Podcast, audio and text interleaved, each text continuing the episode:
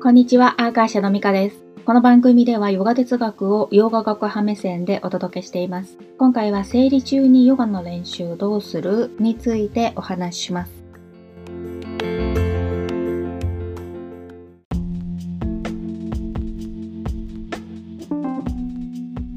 前回に引き続きヨガの練習の日常への取り入れ方になるんだけれど多くの女性には月経があるわけで生理期間中の練習はどうするかっていうと朝の主体な練習だったらお休みした方がよくってアイルベーダでも完全に生理が終わるまでトリートメントが受けられないんですね。その理由はヨガの場合だったら体や呼吸を動かすと循環とか排泄が活性化されて経血量が多くなるからって聞いたことがあります。アイルベーダのトリートメントでもデトックスが過剰になって体に負担がかかるからって言ってたような記憶があってこれは風邪をひいてる時にマッサージしない方がいいっていうのと同じ考え方なのかなそういえば風邪をひいてる時にアーサナを練習したら一時的に悪化してしんどかった経験があります。まあただ、ヨガ学派が捉えるヨガの練習はマインドケアだから体を使わなくてもできるマントラチャンディングもマイルドに小さな声で練習するならいいかと思うし、お好みによるけれど、リラックス目的のガイド瞑想もいいかもしれませんね。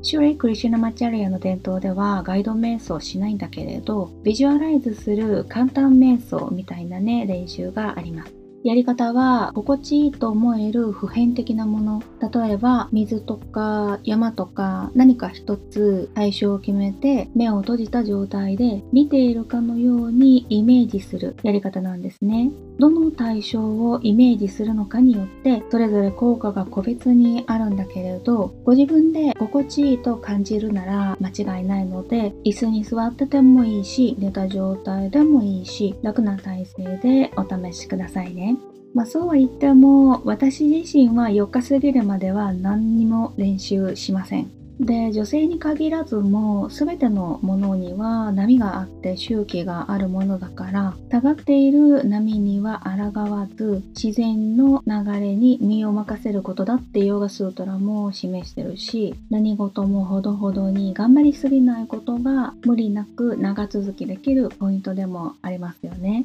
何しろマインドケアは寝たきりであってもできる一生ものですからね。でもくれぐれも生理を早く終わらせたいとか一気にデトックスさせたいとか考えないように自分を少し甘やかせるようなのんびり過ごす期間っていう風に捉えましょう。とはいえ状況によってはのんびりなんて過ごせない方もいらっしゃるかと思うんですがその場合にはどこかで補填できるようにケアしてくださいね。哲学に基づくヨガの考え方はアップダウンの振り幅をなるべく緩やかにすることなんです。でもアップダウンはなくせないっていうのが自然の摂理でもあるわけで今回は不調を感じる時のヨガの練習の取り入れ方について短くお話ししました。それではまた次回の配信でお会いしましょう。ミカでした。